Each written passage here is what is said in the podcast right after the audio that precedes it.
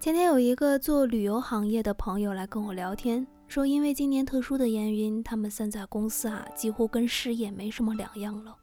可是他却对他老板赞不绝口，说老板给他们所有员工是这么说的：“你们趁着现在出去再找一份能有工资的工作吧，这边就给你们算带薪休假，等稳定了再回来。”我当时就觉得这个老板情商很高。因为这样既能让员工信任，还不会让他们失去机会。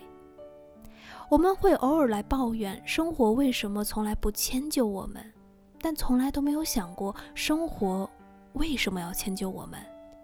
真正迁就我们的，除了父母、伴侣，是因为他们爱你，就只有你自己了。